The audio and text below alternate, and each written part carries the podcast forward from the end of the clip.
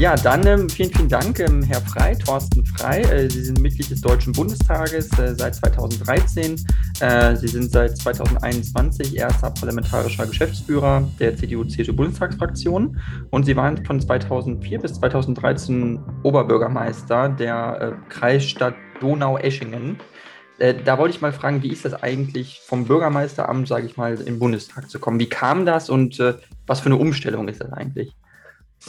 Also das ist schon eine ganz enorme Umstellung. Ich war ja in einer baden-württembergischen Kleinstadt in Donaueschingen Oberbürgermeister und die Gemeindeordnung in Baden-Württemberg gibt dem Bürgermeister enorm viel Gestaltungsmöglichkeiten. Also im Grunde genommen ist eine Tätigkeit an der Schnittstelle von, von Wirtschaft, Verwaltung und Politik äh, mit einem ganz großen Umsetzungspotenzial, also sehr exekutiv und insofern war es bei mir tatsächlich so, dass als ich für den Bundestag nominiert wurde, durchaus mir die Frage gestellt habe, ich war damals auch schon, also nicht mehr ganz jung, ich war 40 Jahre alt, also konnte durchaus einschätzen, was mich in Berlin erwarten dürfte und hatte da meine Zweifel, ob das wirklich das Richtige ist, sozusagen von den Schalthebeln ähm, in einer Stadt äh, zu rücken auf die Hinterbänke in ein Parlament, wo ähm, ganz sicherlich niemand auf mich gewartet hat und wo man sich bei vielem hinten anstellen muss, häufig in den Bewertungen stehen bleibt, eben nichts tatsächlich äh, auch zur Umsetzung beitragen kann. Ja, wie kam das äh, letztlich? Also die Entscheidung als, als Oberbürgermeister zu kandidieren 2004, die kam ganz bewusst. Das, äh, zuvor hatte ich in Stuttgart in der Ministerialverwaltung gearbeitet. Und für mich war vollkommen klar, dass ich die leistungsstärksten Lebensjahre nicht in einem Parlament verbringen möchte, sondern irgendwo dort, wo man tatsächlich ähm, ganz unmittelbar etwas bewegen kann. Und da war das Amt des Bürgermeisters im Grunde genommen ideal. Ähm, als ich äh, für den Bundestag nominiert wurde, hatte das eine Vorgeschichte. Der Zeitpunkt war für mich nicht ideal. Ich war kurz davor erst als OB wiedergewählt worden. Aber die Verhältnisse hier in meinem Wahlkreis Schwarzwald-Baar, Oberes Kinzigtal, die waren sehr schwierig. Es gab ein Zerwürfnis zwischen meinem Vorgänger und der Parteibasis hier. Und das war die Situation, wo jedenfalls klar war, dass etwas Neues sich entwickeln muss. Und da habe ich das damals gemacht. Wie gesagt, durchaus auch mit dem ein oder anderen Bedenken. Das hat sich allerdings nicht realisiert, das muss ich auch dazu sagen. Ich hatte in Berlin wirklich immer das Glück, ähm, zunächst einmal in der Außenpolitik hochinteressante Aufgaben zu übernehmen und dann später als Fraktionsvize und jetzt als erster PGF auch Aufgaben, bei denen man tatsächlich selbst in einer Oppositionsfraktion wirklich auch gestalten kann. Mhm. Okay, und ähm, Sie sind ja jetzt quasi seit 2021 ähm, erster parlamentarischer Geschäftsführer. Vielleicht können Sie kurz äh, erklären für die Zuhörerinnen und Zuhörer, was das eigentlich bedeutet, diese Aufgabe, was da die Funktion so, so ausmacht, weil es hören viele junge Leute zu und die wissen vielleicht nicht immer sofort, was das genau bedeutet oder der Unterschied ist zum normalen Abgeordneten, sage ich mal in Anführungsstrichen. Ja, wahrscheinlich gilt es für den ganz überwiegenden Teil der Bevölkerung, dass sie mit dem Begriff nicht viel anfangen können. Und das ist eigentlich auch nachvollziehbar. Ähm, die ersten PGFs, die arbeiten sozusagen im Maschinenraum der Politik und des Parlaments. Ähm, und die zentrale Aufgabe ist im Grunde genommen, ja, wie es der Geschäftsführer sagt, ich habe oder wir haben noch äh, drei weitere parlamentarische Geschäftsführer und gemeinsam mit denen organisiere ich sozusagen den Betrieb unserer Fraktion. Also wie unsere Abgeordneten entsprechend ähm, sich äh, in den einzelnen Themen äh, positionieren, wie wir in der Zusammenarbeit mit unseren Mitarbeitern uns organisieren.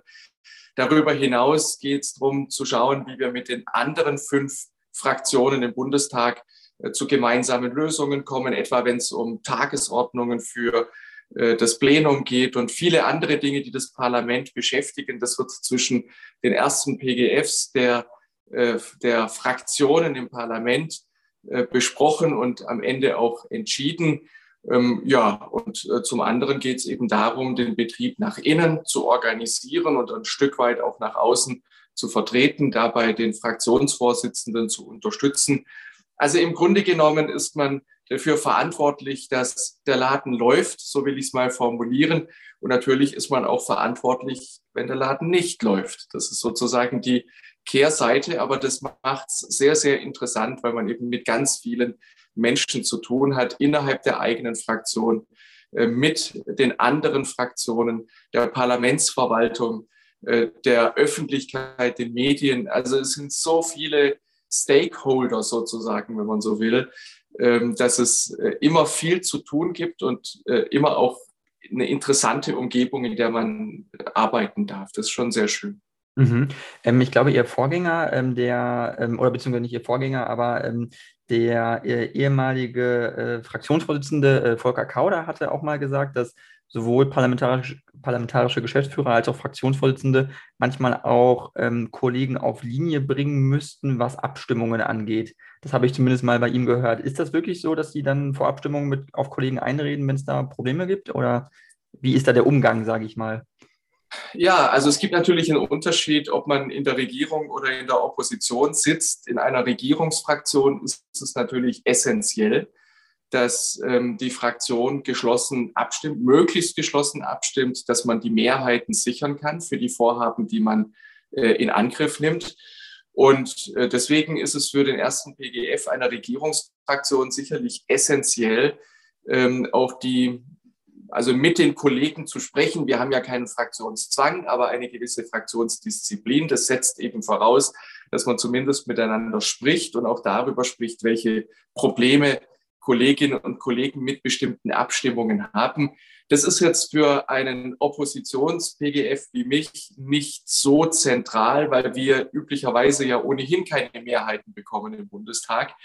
Aber auf der anderen Seite, das ist richtig, ist ein PGF immer auch für die Disziplin der Truppe äh, zuständig, wenn man so will. Also es kommt ja auch darauf an, dass wir insgesamt mit unserer Arbeit ein, ein gutes, ein überzeugendes Bild nach außen abgeben.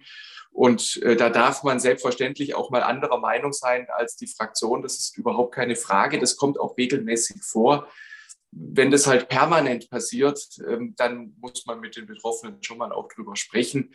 Denn am Ende kommt es auf den Erfolg des Ganzen an und das setzt eben voraus, dass man zwar seine Individualität lebt, das ist überhaupt keine Frage und jeder auch seine Vorstellungen ähm, ähm, auch zum Tragen bringen kann. Aber manchmal muss man eben auch diszipliniert gegenüber dem Ganzen sein und das gehört schon auch zu den Aufgaben. Ja.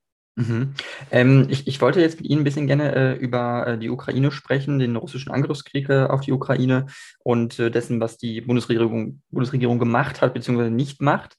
Ähm, Sie haben es auch geschrieben in einem, einem Brief, äh, den Sie, glaube ich, in, äh, äh, an, Ihre, an Ihren Wahlkreis auch geschickt haben, in dem Sinne, wo Sie berichten über das, was in Berlin passiert.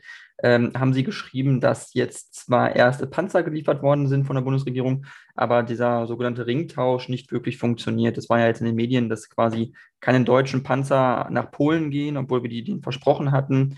Äh, wie ist da so Ihr Eindruck? Der allgemeinen Lage und äh, wer ist da hauptverantwortlich Ihrer Meinung nach, dass es nicht wirklich funktioniert? Hm. Also zunächst einmal muss man, glaube ich, zugestehen, dass das eine insgesamt sehr, sehr schwere Situation ist, auch eine große Herausforderung für die Bundesregierung. Und deswegen ist es tatsächlich so, dass wir ähm, auch uns bemühen, eine sehr konstruktive Oppositionspolitik zu machen. Das heißt, die Regierung auch dort zu unterstützen, wo es aus unserer Sicht wichtig und richtig für unser Land ist. Das haben wir in der Vergangenheit auch gemacht in diesem Zusammenhang. Wenn Sie etwa daran denken, dass wir Ende April einen gemeinsamen Antrag mit den Regierungsfraktionen gemacht haben zum Thema äh, schwere Waffenlieferungen an die Ukraine, dass wir zugestimmt haben einer Grundgesetzänderung, soweit es dieses 100 Milliarden Euro Sondervermögen für die Bundeswehr betrifft. Also da haben wir, glaube ich, schon an ganz vielen Stellen gezeigt, dass dort, wo wir in der Grundlinie mit der Regierung übereinstimmen, wir auch bereit sind, ähm, gemeinsam zu arbeiten. Das große Problem, das ich sehe, ist, dass Reden und Handeln bei der Bundesregierung massiv auseinanderfallen. Also im Reden ist das alles völlig in Ordnung. Ich glaube, auch der Befund, den wir haben, ist der gleiche. Da gibt es ein großes Land, eine Großmacht, die ein anderes freies, souveränes Land äh, völkerrechtswidrig überfallen hat, ähm, einfach ein Stück seines Staatsgebietes geraubt und annektiert hat. Ähm, da sind die völkerrechtlichen Verantwortlichkeiten völlig klar. Äh, völkerrechtlich gibt es das Selbstverteidigungsrecht der Angegriffenen und selbstverständlich auch das Recht, den Angegriffenen zu unterstützen. Das tut Deutschland wie nahezu alle unseren, unsere westlichen Partner auch, auch mit Waffen, denn ansonsten hätte ähm, die Ukraine diesem Angriff niemals so lange widerstehen können. Und worum geht es jetzt? Wir wollen Frieden, das ist überhaupt keine Frage. Und das bedeutet, dass es auch zu Friedensverhandlungen kommen muss. Aber wir haben immer betont, und da gibt es keinen großen Unterschied zwischen Regierung und Opposition, jedenfalls uns in der Opposition, dass äh, wir keinen Diktatfrieden äh, möchten, den die Ukraine erleiden muss, weil sie keine andere Wahl hat, sondern wir möchten, dass das eine äh, dass das Friedensverhandlungen auf Augenhöhe werden und deshalb unterstützen wir die Ukraine. Die Bundesregierung sagt das im Grunde genommen genau gleich. Sie sagt auch, dass die Ukraine dafür auch schwere Waffen benötigt, aber sie tut eben nicht das Notwendige. Jetzt hat sie gerade eben wieder drei Panzerhaubitzen geliefert. Das ist nicht sonderlich viel im Vergleich zu anderen, auch sehr viel kleineren und ärmeren Ländern beispielsweise. Und deswegen gab es ja durchaus auch zwei Alternativen, wenn die äh, Bundesverteidigungsministerin sagt, die Bundeswehr kann mehr, derzeit nicht mehr liefern. Naja, sie wird es im Zweifel besser wissen als, als ich. Aber es gibt andere Möglichkeiten. Den Ringtausch beispielsweise, der ist gescheitert und zwar auf deutscher Seite gescheitert. Das hat der Bundeskanzler in einer Regierungserklärung im Bundestag angekündigt, und zwar mit Polen, mit der Tschechischen Republik, mit der Slowakei, mit äh, Griechenland und mit keinem einzigen dieser Länder gibt es zwischenzeitlich entsprechende vertragliche Vereinbarungen. Das ist also nicht nur im Zusammenhang mit Polen gescheitert, sondern insgesamt. Und darüber hinaus hat auch die Industrie angeboten, Waffensysteme zu liefern, und zwar die, die die Ukrainer brauchen und auch gerne hätten. Ähm, aber der Bundessicherheitsrat, also die entscheidenden äh, Ministerien im Bundeskabinett haben dort die Ausfuhr äh, versagt. Also insofern passt Reden und Handeln wirklich nicht zusammen. Und ich finde, man kann ja viele Positionen vertreten, man kann auch andere Positionen vertreten, aber es ist entscheidend, dass man am Ende auch das tut, was man sagt. Das ist eine Frage der Glaubwürdigkeit. Mhm. Also Sie, ich, ich höre daraus, Sie sagen schon ganz klar, der Bundeskanzler ist mitverantwortlich äh, oder mit hauptverantwortlich, sagen wir es mal so. Äh, die Bundesverteidigungsministerin hat ja auch ihre Fachkompetenz in dem Bereich, sagen wir es mal. Aber es wird auch viel äh. Ich habe auch mit anderen Parlamentariern aus dem Bundestag schon gesprochen äh, in diesem Podcast darüber. Äh, viele sind der Meinung, die äh, Fraktion äh, sei auch Teil des Problems, ähm, weil die eben durchaus durch den Fraktionsvorsitzenden Rolf Mützenich äh, ein ziemlicher Kriegs- äh, oder ein, ein, was heißt ein Pazifist, ein Kriegsgegner. Ich glaube, jeder ist ein Kriegsgegner, mhm. niemand ist ein Kriegsfreund, aber ähm, er ist definitiv gegen wohl ähm, weitere Waffenlieferungen und die SPD-Bundestagsfraktion ist ja sehr stark dominiert auch durch, den, durch die parlamentarische Linke der SPD, also den linken Flügel. Wie ist da Ihre Einschätzung, was da die Fraktion für einen Einfluss auf die Bundesregierung auch vielleicht hat? Ja, also das ist ganz sicher so, wie Sie es äh, beschreiben, Herr Fredebeul. Ähm, die Fraktion, die ist da im Zweifel nicht ganz so geschlossen, ähm, wie ähm, das auf den ersten Blick scheint. Es ist tatsächlich so, dass es in der Fraktion viele Pazifisten gibt. Die parlamentarische Linke innerhalb äh, der SPD-Fraktion ist sehr stark. Und wie Sie es richtigerweise beschreiben, ich glaube, kein vernünftiger Mensch ist ein Freund des Krieges, überhaupt nicht. Aber was uns diese Situation eben auch sehr klar gezeigt hat, ist, dass es auch in Zukunft auf das Primat der Diplomatie, des Gesprächs, des Austausches ankommen muss aber dass das am Ende nur funktioniert, wenn man dafür einen Partner findet, einer, der sich bereit lässt, auf, äh, bereit ähm, darauf einlässt, ähm, Verträge zu schließen, Gespräche zu führen, diplomatischen Austausch zu haben. Putin hat gezeigt, dass er das nicht tut, dass er nicht auf die äh, Stärke des Rechts setzt, sondern dass er auf das Recht des Stärkeren setzt. Und wenn man das verhindern will, dann muss man, glaube ich, dem Gegenüber auch demonstrieren, dass man durchaus auch andere Mittel zum Einsatz hätte, wenn es denn notwendig wäre. Und das ist immer auch ein starkes Militär, dem Gegenüber eben zu sagen, also lass uns reden. Wenn du nicht reden möchtest, dann haben wir auch Mittel und Wege, um auch ähm, deinen Willen zu durchkreuzen. und den Preis für dich sehr hoch zu machen. Ähm, deswegen glaube ich, ist es einfach auch eine Lehre aus diesem 24. Februar, dass es ohne starkes Militär nicht geht, auch ohne entsprechende äh, Rüstungsausgaben nicht geht. Und wir sollten das alles tätigen, immer in dem Bewusstsein und dem festen Willen, es nie einsetzen zu müssen. Und diese Wahrheit, die da dahinter steckt, aus meiner Sicht, die ist bei vielen Kolleginnen und Kollegen, insbesondere in der SPD-Fraktion, ähm, noch nicht angekommen.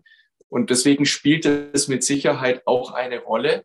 Aber am Ende des Tages muss ich sagen, in dieser Krise und den daraus folgenden Krisen, auf die wir sicherlich auch noch zu sprechen kommen, das hat äh, eine große Herausforderung und bedeutet eine große Herausforderung für unser Land. Da haben sich viele Parteien bewegen müssen. Und deswegen ist es jetzt nicht die Zeit für parteipolitische Befindlichkeiten, egal auf welcher Seite, sondern es geht darum, die Herausforderungen zu bewältigen und dafür das Notwendige zu tun. Und das wiederum setzt, wenn es diese Schwierigkeiten in der SPD-Fraktion gibt, eben auch Führungsstärke des Bundeskanzlers voraus. Mhm.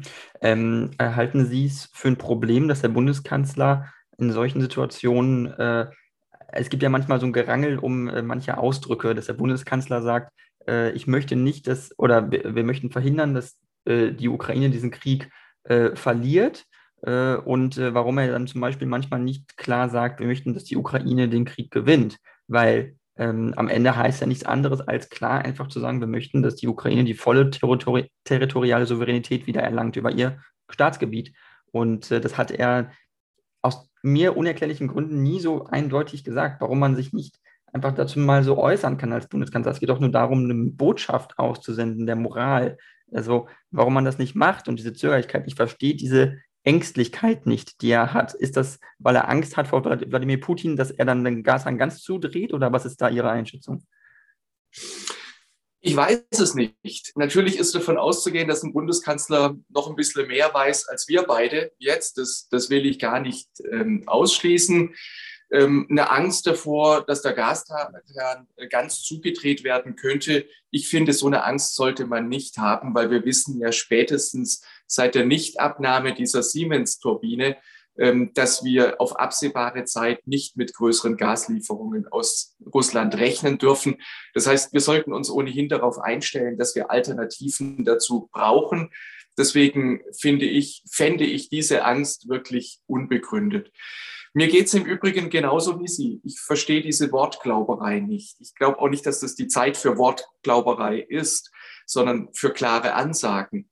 Und wenn wir sagen, und äh, ich habe das ähnlich wie andere bei uns in der Partei auch sehr früh ausgesprochen wollen, dass die Ukraine diesen Krieg gewinnt, dann versteht darunter ja niemand, dass die Ukraine auf fremdes Staatsgebiet geht, sondern so wie Sie sagen, jeder versteht darunter, dass die volle territoriale Integrität des Landes wiederhergestellt wird.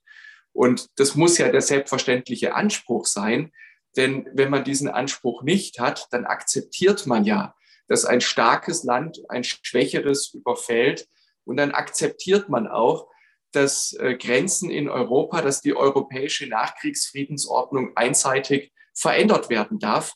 Und die Gefahr, die dahinter steckt, ist, dass das dann nicht einmalig bleibt, sondern dass das immer wieder passiert. Von Russland oder meinetwegen auch von anderen. Deswegen ist es ja so inakzeptabel, unterhalb dieses Ziels äh, zu bleiben. Ich muss ganz ehrlich sagen, ich verstehe das auch nicht. Ich hätte mir da mehr Klarheit gewünscht, so wie es andere europäische Staats- und Regierungschefs ja auch gemacht haben. Ähm, ich halte das nicht für angemessen und ich halte es vor allen Dingen auch nicht für ein gutes und nicht für ein ermutigendes Signal an diejenigen, die um die Verteidigung ihres Landes kämpfen. Mhm. Ähm, Wären Sie jetzt in der Bundesregierung, sagen wir vielleicht Sie auch speziell, wenn, wenn Sie jetzt Verteidigungsminister wären und die CDU, wäre eine CDU für die Bundesregierung, hätten Sie äh, diese 100 ähm, Leopard 1 Panzer, die wohl noch äh, ist, oder ich weiß nicht, ob es 100 waren oder 80 irgendwie so, äh, waren bei, äh, stehen ja wohl bei den Herstellern noch auf dem Hof, äh, äh, hätten Sie die freigegeben in die Ukraine, hätten Sie die losgeschickt?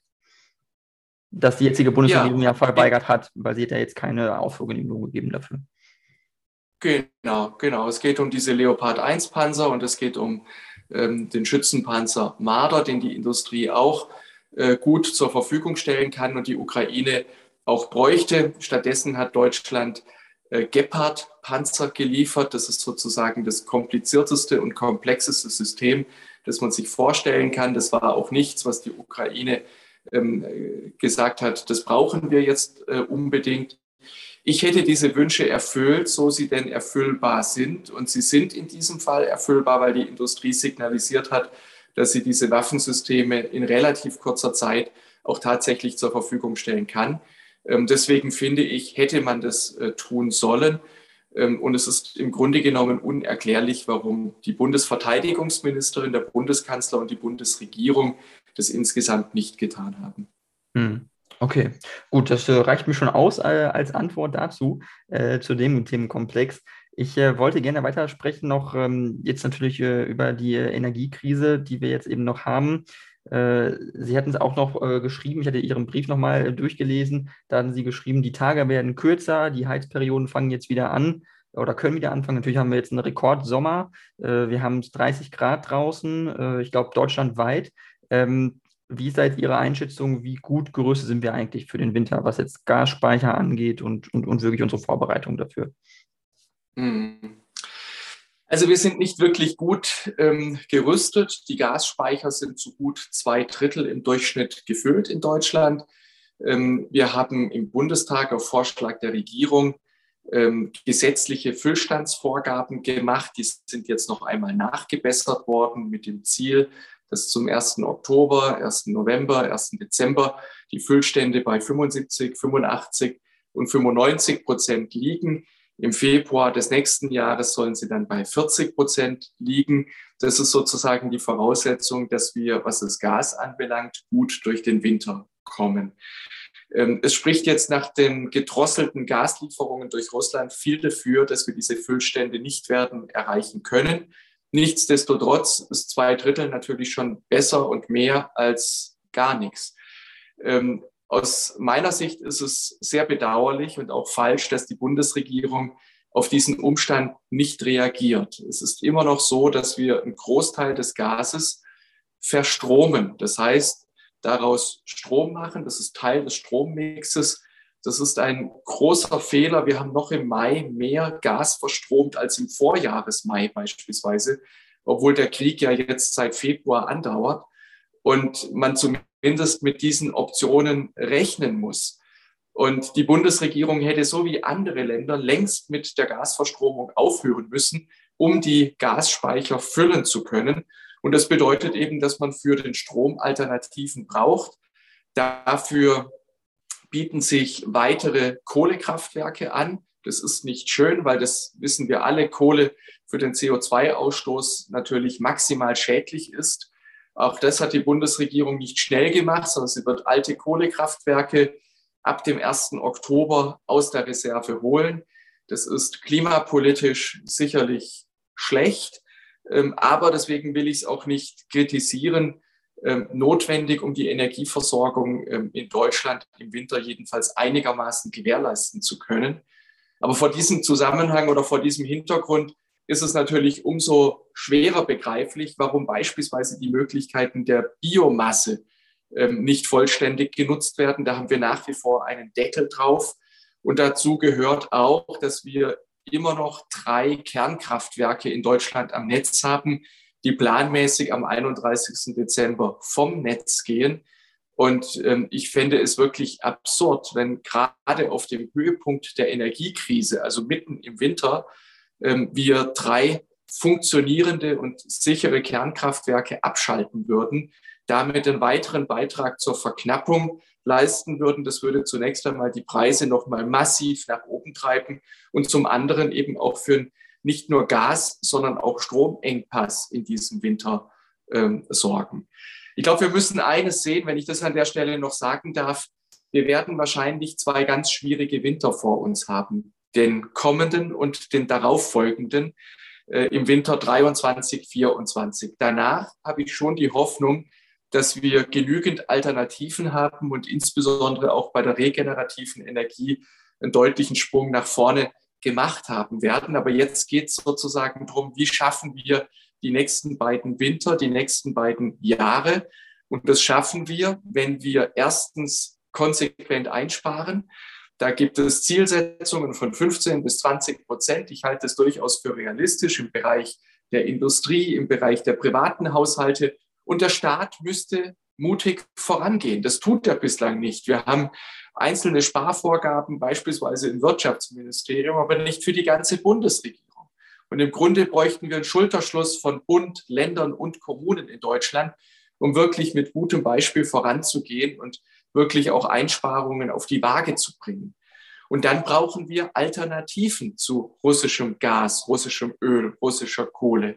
Ähm, da ist bisher noch zu wenig passiert. Wir haben zwar alle ähm, den, die Verbeugung Habecks vor dem Emir von Katar in Erinnerung, aber aus diesem Besuch in Katar sind bis heute keine Verträge, keine Lieferverträge für LNG-Gas beispielsweise erfolgt.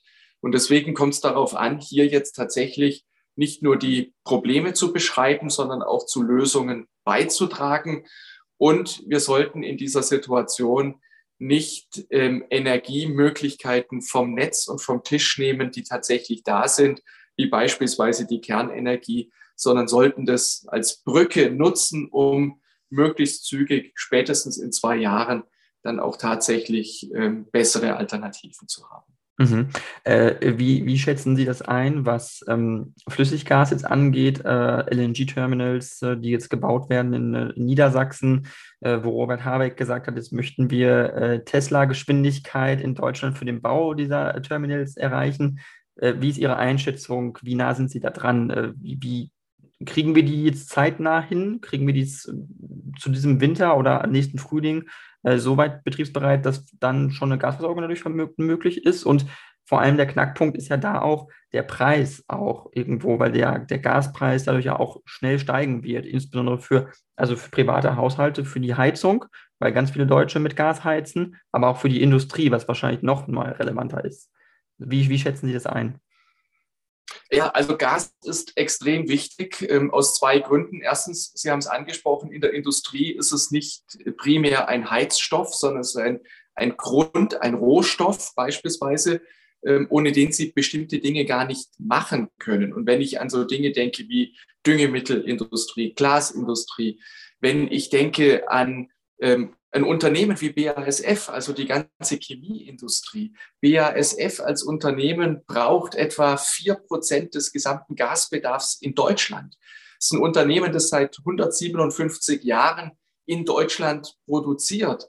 Und wir müssen natürlich alles verhindern, dass hier äh, industrielle Strukturen zerstört werden, die mutmaßlich dann auch in Deutschland nie mehr aufgebaut äh, würden. Deswegen ist es so entscheidend und geht es um bedeutend mehr als um die Frage, ob man im Winter einen Pulli mehr anzieht oder, oder nicht. Ähm, zum Zweiten geht es um die Preise, die damit verbunden sind. Ich würde mal die Prognose wagen, so günstig wie in der Vergangenheit wird Energie, auch Gas, nicht mehr werden, weil wir haben ja deshalb so eine hohe Abhängigkeit von russischem Gas, weil es eben das günstigste war. Und selbst amerikanisches Fracking-Gas dürfte etwa 20 Prozent teurer sein. Also insofern müssen wir davon ausgehen, dass die Alternativen, egal woher sie kommen, jedenfalls teurer sein werden. Und dass in Deutschland so viele Menschen mit Gas heizen, das hat ja auch damit zu tun, dass wir in den vergangenen Jahren gleichzeitig aus Atomenergie und Kohle, also fossilen Energieträgern, ausgestiegen sind. Und deswegen war ja für alle, im Übrigen auch für die Grünen, Gas die Brückentechnologie, die man braucht, um sozusagen den Weg zurückzulegen ähm, zu den regenerativen Energiequellen.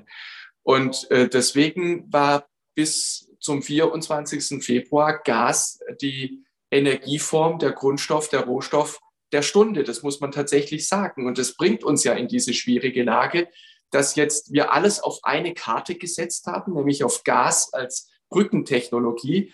Und die ist jetzt massiv beschädigt, diese Möglichkeit. Und dafür einen Ersatz zu finden, schnell einen guten Ersatz zu finden, das macht so teuer und auch so schwierig. Das muss man ja tatsächlich sagen. Mhm. Zu den LNG-Terminals. Also ich finde jedenfalls, wir haben ja im Bundestag ähm, ein Gesetz zur Beschleunigung der Planungs- und Genehmigungsverfahren in diesem Bereich verabschiedet. Das fand ich sehr, sehr gut. Ich hätte das gerne für den gesamten Energiebereich, also auch für den Leitungs- und Netzbau beispielsweise gehabt. Ich hätte das gerne für den gesamten Infrastrukturbereich gehabt, weil wir in Deutschland eben äh, weit entfernt sind von der Tesla-Geschwindigkeit. Und zwar in allen Bereichen. Sie können sich jedes größere Infrastrukturprojekt in Deutschland anschauen. Wir brauchen ewig dafür, wenn wir es überhaupt hinkriegen. Ob das ein Flughafen in Berlin ist, ob das ein Bahnhof in Stuttgart ist, ob das die Elbvertiefung in Hamburg ist. Überall brauchen wir ewig, wenn wir es dann überhaupt hinkriegen.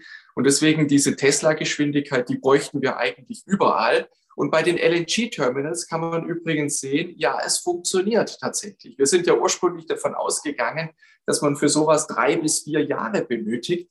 Das wird jetzt viel, viel schneller passieren.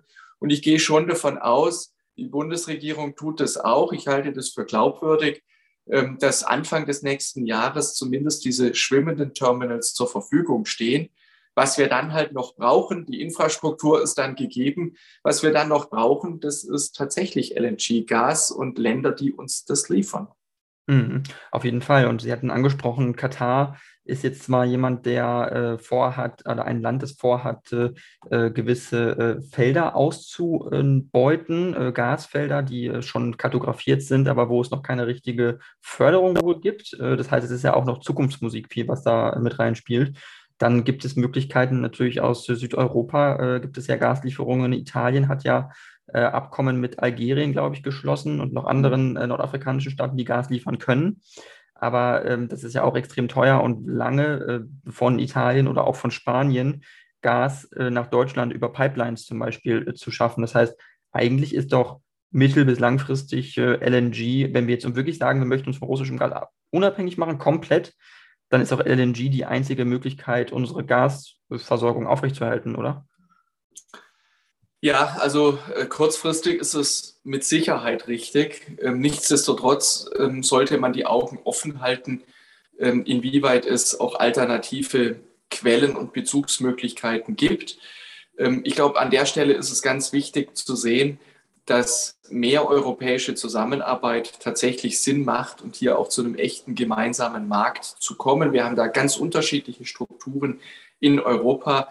Ähm, das würde uns aber helfen, wenn wir da jedenfalls zu einem stärkeren Austausch kämen, auch wenn die Schwerpunkte unterschiedlich sind. Ja. Ähm, den Weg, den wir beispielsweise bei der Kernenergie geht, gehen, geht ja im Grunde genommen kein anderes europäisches Land äh, so mit. Ähm, da gibt es andere Schwerpunkte, aber ich könnte mir vorstellen, dass wir durch eine stärkere Vernetzung in diesem Bereich mehr Risikounabhängigkeit bekommen, auch mehr Resilienz als Staat und als Gesellschaft. Und deswegen glaube ich, sollten wir solche Möglichkeiten jedenfalls nicht von vornherein ausschließen. Mhm. Okay, ähm, ja, dann haben wir damit den Themenkomplex äh, schon abgeschlossen. Ähm, worauf ich jetzt noch hinaus wollte, war äh, drittens als wichtigen Themenpunkt war die Corona-Pandemie, weil das ja auch noch ein Thema ist, was uns beschäftigt und wo wir jetzt äh, neue Maßnahmen gehört haben vom Bundesgesundheitsminister und äh, vom Bundesjustizminister. Ähm, mich würde erstmal so interessieren, wie Sie dazu allgemein so stehen, was da so geplant ist und äh, wie sinnvoll Sie das eigentlich erachten, was da jetzt so, so an Neuerungen, neueren Maßnahmen kommt. Also ich finde, man merkt halt einfach, dass da zwei Minister aus zwei Regierungsfraktionen miteinander gesprochen haben, FDP und SPD, die ganz unterschiedliche Vorstellungen haben, wie man eine solche Krise, eine solche Pandemie ähm, bewältigen kann. Und das kommt mir ein bisschen so vor wie zwei Leute, die vor einem Sumpf stehen der eine sagt, lass uns doch links rumgehen, der andere sagt, nein, rechts rum wäre besser. Und dann einigen sich die zwei, wir gehen in der Mitte durch.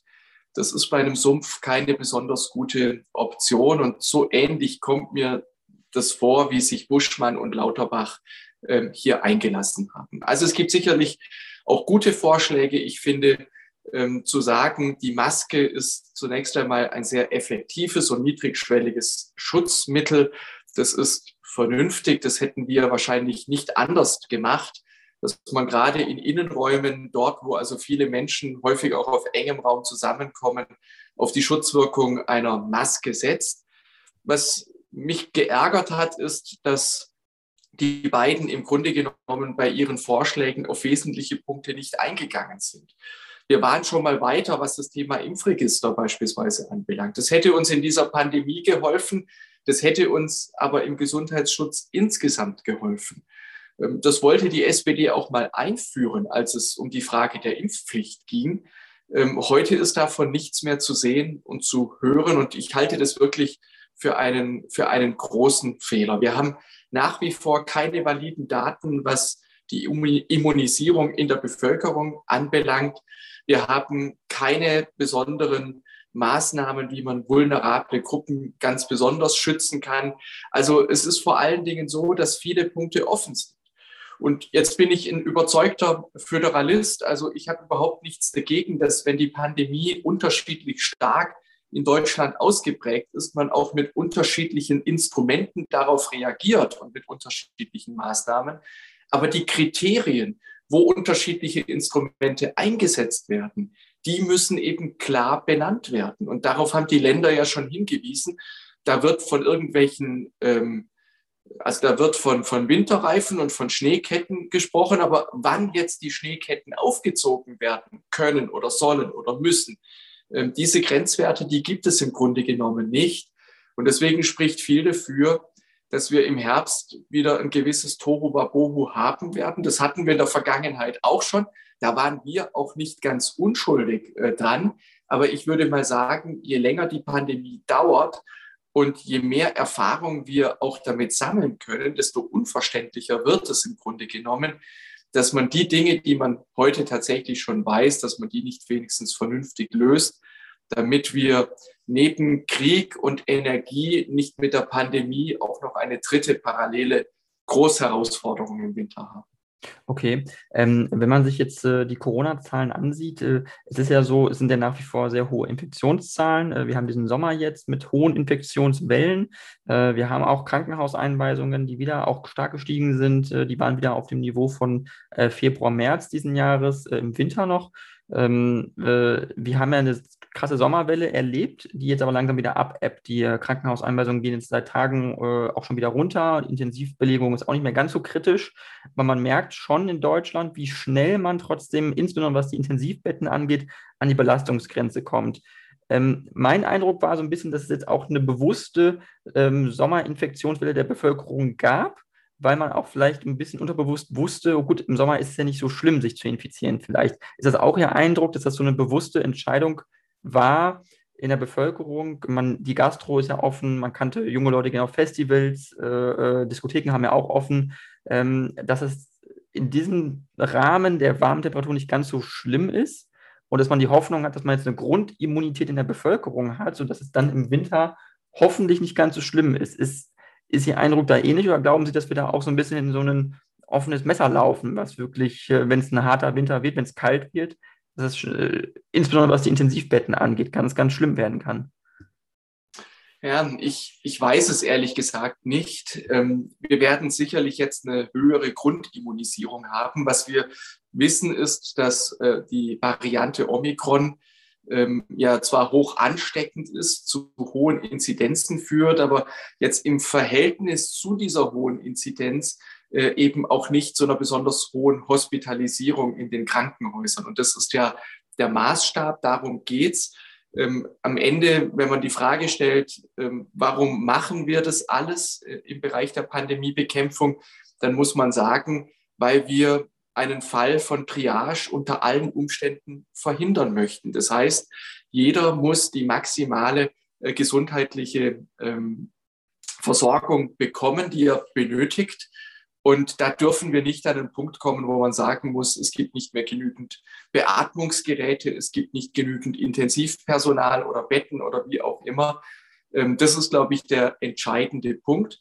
Und jetzt muss man halt schauen, wenn man erst darauf guckt, wie sind die Zahlen derer, die ins Krankenhaus kommen, dann ist halt der politische Handlungsspielraum maximal gering. Also die Pandemie ist sozusagen ein Tanker oder ihre Bekämpfung und wenn man politische Maßnahmen ergreift, dann wirken die nicht sofort, sondern immer mit einem zeitlichen Verzug. Deswegen muss man sich die Entwicklung etwas früher anschauen. Und wir wissen ja nicht, ob es bei dieser Variante bleibt. Wir haben noch im vergangenen Herbst mit der Delta-Variante zu tun gehabt. Die war nicht ganz so ansteckend. Sie war aber sehr viel gefährlicher in ihren Auswirkungen, hat zu sehr viel häufigeren äh, Krankenhauseinweisungen und auch Intensivbettenbelegungen geführt. Wir wissen nicht, was die Pandemie in den nächsten Monaten für uns bereithält. Und deswegen muss man, glaube ich, zumindest mal diese oder darf man diese Gefahr, die da lauert, nicht äh, verleugnen. Und deswegen ist es auch so wichtig, äh, da jetzt vernünftig drauf zu achten. Sie haben es angesprochen. Äh, wir hatten jedenfalls im Sommer noch nie eine so hohe Inzidenz wie in diesem Sommer. Und manche Leichtfertigkeit, ich stelle die bei mir selber übrigens auch fest, also ähm, das scheint schon auch irgendwie etwas Menschliches zu sein, ist eben nach den Einschränkungen der letzten Monate im Winter beispielsweise ähm, neue Freiheit zu genießen. Und ähm, ich meine, wenn ich Wahlkreisarbeit mache als Abgeordneter, dann bin ich natürlich jetzt im Sommer auch bei vielen äh, Festen äh, und öffentlichen Veranstaltungen unterwegs. Und mein Eindruck ist ganz häufig, die Stimmung ist viel besser als die Lage bei uns im Land. Das ist gut so. Die Stimmung ist aber auch viel besser als, als vor der Pandemie, dass es also geradezu so einen Nachholeffekt gibt und dass Menschen, das muss man, glaube ich, einfach sehen, und das ist einfach so, soziale Wesen sind. Das heißt, wir brauchen den Austausch mit anderen. Ähm, die allerwenigsten dürften glücklich werden, wenn sie daheim in ihrem stillen Kämmerlein sitzen und von niemandem behelligt werden. Nein, wir brauchen andere Menschen, um glücklich zu sein. Und da hat man, finde ich, schon gemerkt, dass diese Pandemie eben schon auch eine Schneise, auch eine soziale Schneise geschlagen hat. Mhm. Ähm, wir haben ja trotzdem äh, pro Tag äh, im Schnitt 80 bis 100 Tote noch nach wie vor äh, in Verbindung mit dem Coronavirus. Und da muss man immer vorsichtig sein, weil in der Statistik läuft es ein, man weiß nicht, ist Corona jetzt äh, die primäre Todesursache, aber es ist auf jeden Fall definitiv im Zusammenhang mit Corona, sind Leute eingeliefert mit Atemwegserkrankungen im Krankenhaus und auch daran verstorben. Ähm, natürlich sind es jetzt überwiegend ähm, ältere Leute, es sind häufig immungeschwächte Leute und es sind auch vor allem meistens in der Kategorie 70 plus, häufig 80 plus, äh, die daran sterben. Es ist, äh, kann man auch immer sagen, es sind ja die Älteren, aber es ist trotzdem immer dramatisch. Auch äh, jeder, der Großeltern hat, ähm, mhm. von dem die Oma, der Opa mit 80 oder 50, möchte man trotzdem nicht, dass die, ähm, wo man sagte, alles noch in Ordnung, äh, am nächsten Tag eine Corona-Infektion hat und dann, und dann stirbt. Und dann ist es vielleicht nur die Omikron-Variante, aber es ist trotzdem vielleicht ein tödlicher Verlauf. Mhm. Das heißt, äh, auch der Staat hat ja trotzdem die Pflicht, das Menschen, jedes Menschen, äh, das Leben jedes Menschen zu schützen, ob es ein kleines Kind ist oder ob es ein Rentner mit 85 ist. Die Würde des Menschen ist ja unantastbar und gilt für alle Altersgruppen. Also äh, deswegen nur nochmal die Frage, äh, wie konkret können wir äh, sorgen, dafür sorgen, dass es einerseits viel Freiheiten gibt, wie Sie sagen, feste mhm. Möglichkeiten sozialen Austauschs, aber eben auch den Schutz mhm. aller Bevölkerungsgruppen eigentlich. Mhm. Ja, also ich, ich gebe Ihnen da wirklich uneingeschränkt recht. Und äh, das ist auch ein großer Fehler, wenn man sagt, naja, derjenige war ja schon so und so alt. Darum geht es nicht. Also die Menschenwürde, die bei uns in Artikel 1 Absatz 1 des Grundgesetzes vor allem anderen steht, ähm, die gilt eben ohne jegliche Einschränkung für alle Menschen. Und ähm, deswegen müssen wir dafür auch das Notwendige tun. Das heißt, insbesondere diejenigen, die besonders gefährdet sind durch Alter, durch ein geschwächtes Immunsystem, durch Vorerkrankungen, die in besonderem Maße zu schützen. Darauf wird es, glaube ich, ankommen und genau zu differenzieren, wie man das schaffen kann, ohne dass man sozusagen 83 Millionen Menschen dann gleichermaßen äh, in Mithaftung nehmen muss. Nichtsdestotrotz müssen wir alle vorsichtiger sein, weil es diese Interaktion und den Austausch ja gibt. Ich finde zum Beispiel, dass man durchaus auch den Sommer hätte nutzen können für eine weitere Intensivierung der Impfkampagnen. Also ähm, ich glaube, wir sollten jedenfalls alles tun, äh, dafür zu sorgen, dass die Menschen aus freien Stücken und freiwillig und weil sie es als einen Schutz für sich selber und auch für diejenigen, die um sie herum sind und die sie äh, wertschätzen und lieben, ähm, das Notwendige tun und dafür eben auch für einen entsprechenden Impfschutz sorgen, um sozusagen das Ausbreiten des Virus jedenfalls einigermaßen kanalisieren zu können. Also es gibt schon Dinge, die man auch jetzt schon tun kann, um hier für mehr Schutz und mehr Vorsorge ähm, äh, zu sorgen und trotzdem die Freiheitsrechte des Einzelnen nicht, nicht über Gebühr einzuschränken. Also ähm, ich glaube, da können wir als Gesellschaft, auch wenn es hart ist, einen Mittelweg finden. Und wir müssen eben einen finden, der insbesondere ähm, Existenzen, also auch wirtschaftliche Existenzen nicht zerstört, sondern das in den Blick nimmt, wie man auch diese Interessen entsprechend berücksichtigen kann. Okay. Ähm, wären Sie für eine Impfpflicht gewesen, hätte sie äh, stattgefunden? Also hätten Sie dafür gestimmt und hätten Sie geglaubt, dass es was gebracht hätte, die Impfpflicht einzuführen? Also ich habe äh, gegen den entsprechenden Entwurf gestimmt, damals im Bundestag. Wir hatten als Unionsfraktion einen eigenen Vorschlag entwickelt. Warum habe ich gegen eine allgemeine Impfpflicht gestimmt? Insbesondere deshalb, weil ähm, ich hätte vielleicht, muss ich ganz offen sagen, hätten wir äh, im vergangenen November oder Dezember über eine Impfpflicht im Bundestag abgestimmt, hätte ich vermutlich äh, trotz vieler Bedenken gegen grundsätzlicher oder grundsätzlicher Bedenken hätte ich da zugestimmt, einfach weil wir die großen Gefahren der Delta-Variante gesehen haben und dass ähm, eben viele Menschen, wenn sie sich angesteckt haben, dann tatsächlich auch so schwer erkrankt sind, ähm, dass sie da wirklich gefährdet waren. Diese Situation hatten wir im März und im April nicht mehr in Deutschland. Das muss man ganz einfach sagen.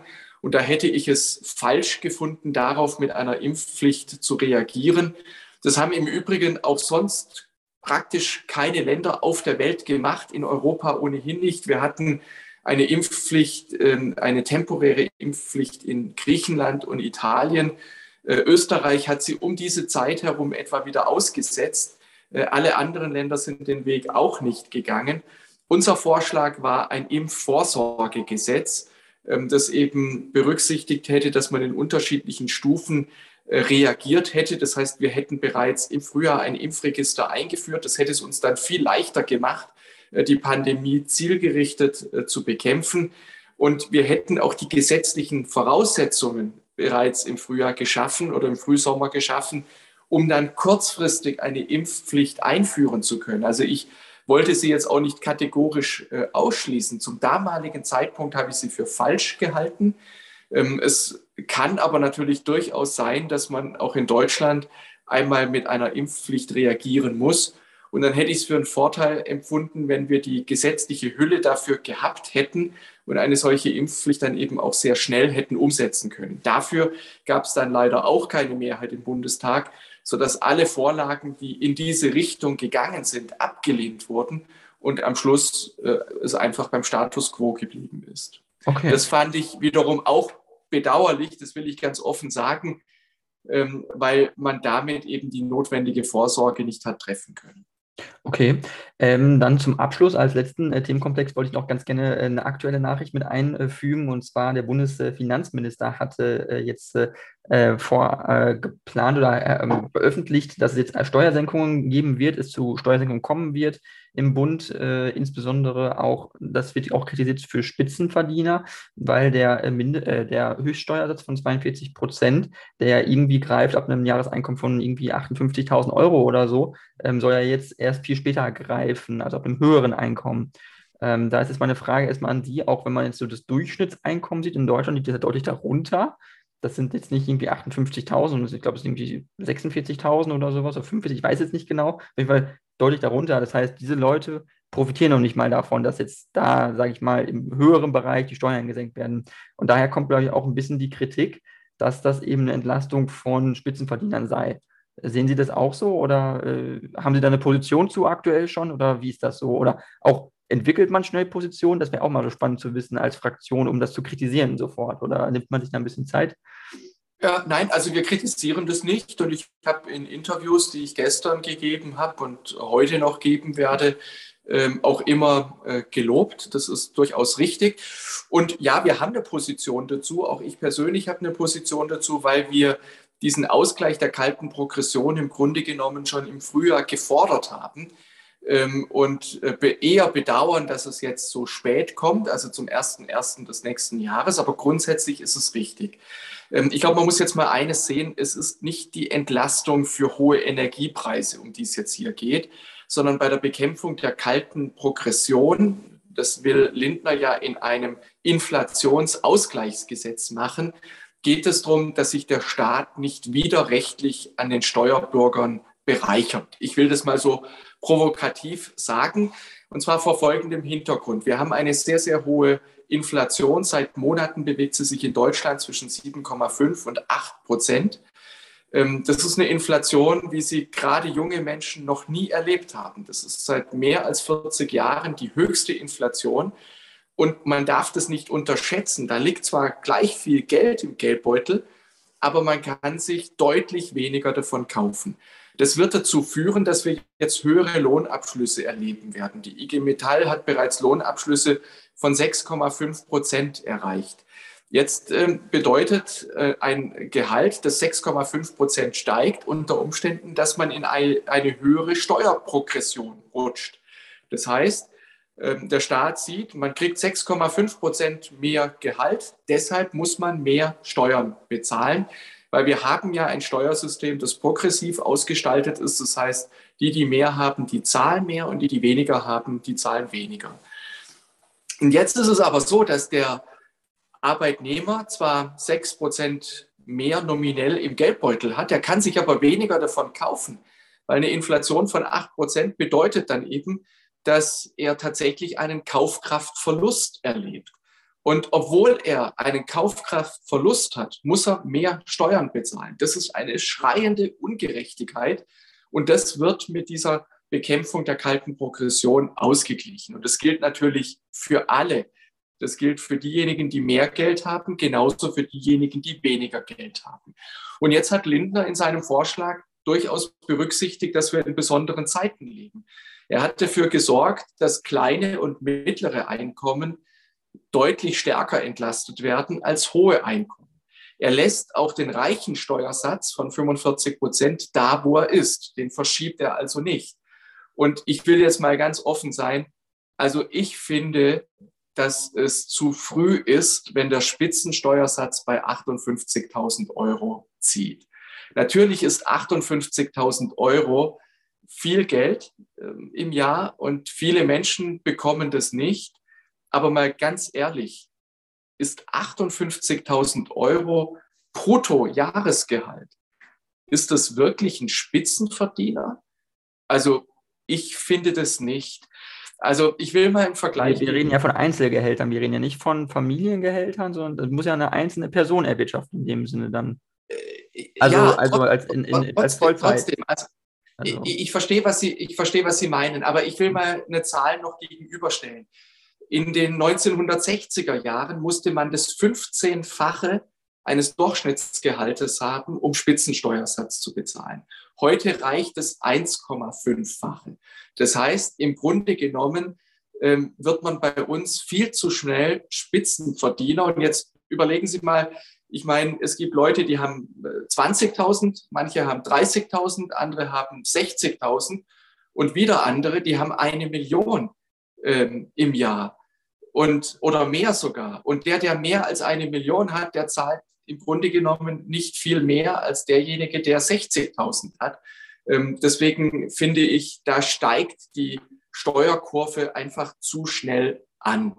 Ähm, ich will auf eines noch, noch hinweisen. Also wir, es wird in jedem Fall eine Entlastung der kleinen und mittleren Einkommen stärker geben, insbesondere auch der Familien, weil das Kindergeld und der Kinderfreibetrag erhöht werden soll. Ich halte das alles äh, für wirklich äh, richtig und notwendig. Und man darf auch eines nicht übersehen, das sind ja diejenigen, die Staat und Gesellschaft tragen. Also äh, wir müssen neben denen, die Transfergeldempfänger sind, denen müssen wir helfen, jetzt diese Energiepreise tragen zu können. Das ist vollkommen richtig. Aber wir brauchen natürlich auch diejenigen, die einen ganz normalen Job haben, die jeden Tag zur Arbeit gehen, die Geld verdienen, aber nicht wirklich viel Geld verdienen, aber hohe Steuern bezahlen und damit die Leistungsträger in dieser Gesellschaft sind. Ich finde, die sollten wir nicht äh, vergessen. Meine Erfahrung aus der Politik ist, wir schauen immer ganz intensiv auf diejenigen, die wenig haben. Wir schauen auch intensiv auf diejenigen, die total reich sind. Und wir schauen viel zu wenig auf den Durchschnitt der Bevölkerung, die ganz normal ihr Leben leben, die Kinder erziehen, die Eltern pflegen, äh, die arbeiten gehen und die hohe Steuern in Deutschland zahlen. Das darf man, glaube ich, nicht vergessen. Sehr, sehr hohe Steuern bezahlen. Das sind die Leistungsträger und da will ich ganz offen sein. Die will ich auch gerne entlasten. Mhm.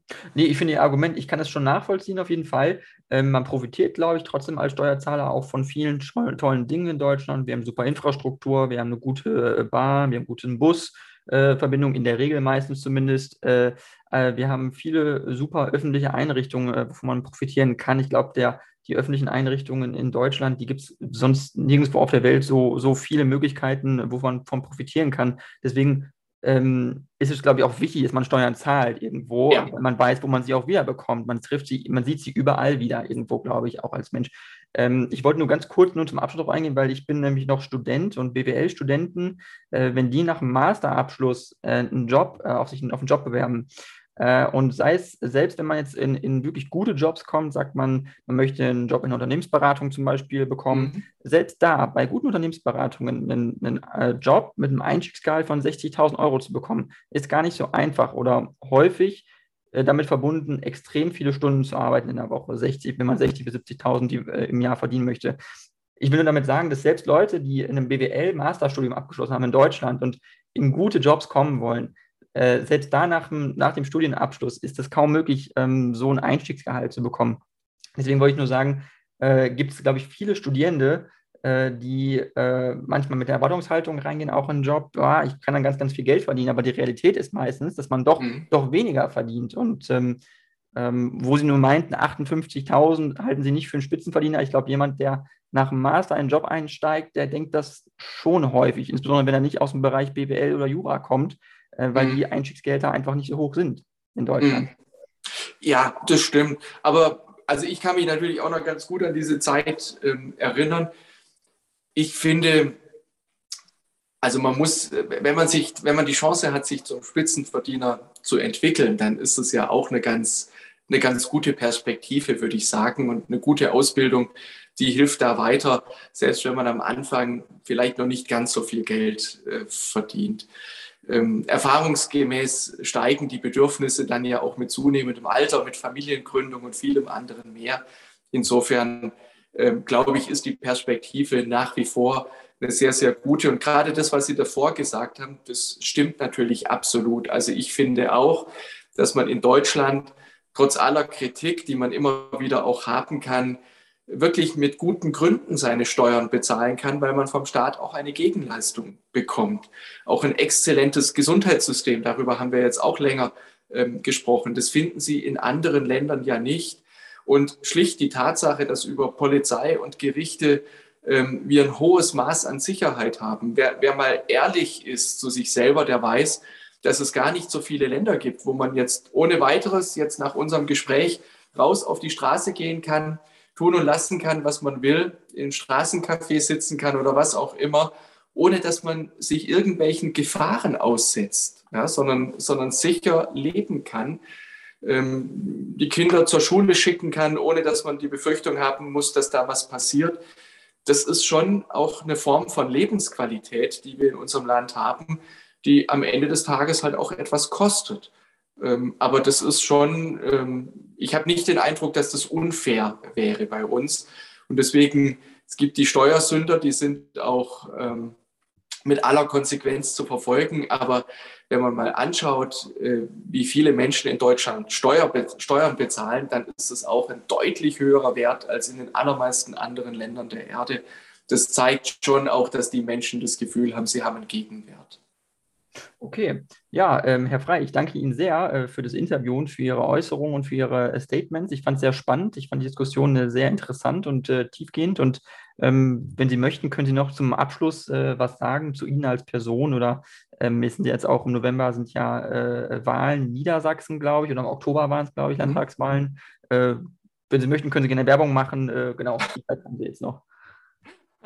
Danke, danke. Also zunächst mal ganz herzlichen Dank für das wirklich äh, interessante und kurzweilige Gespräch aus meiner Sicht. Wir haben, glaube ich, die wesentlichen Punkte ähm, gestreift. Ja, natürlich haben wir Landtagswahlen im, ähm, äh, im Herbst und wir wünschen uns natürlich als Union, dass wir wieder ein Stück weit mehr Gestaltungskraft entwickeln können. Ich glaube, wir haben nicht ganz zu Unrecht die vergangene Bundestagswahl verloren, versuchen uns derzeit ähm, glaube ich, ganz ordentlich wieder zu berappeln, auch inhaltlich äh, klar aufzustellen und damit eine glaubwürdige, eine attraktive ähm, Option für die Wählerinnen und Wähler darzustellen.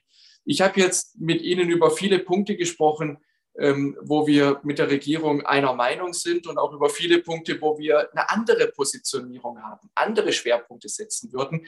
Und in der Demokratie ist es eben so, dass man, wenn man seine Vorstellungen durchsetzen möchte, auch Mehrheiten dazu benötigt.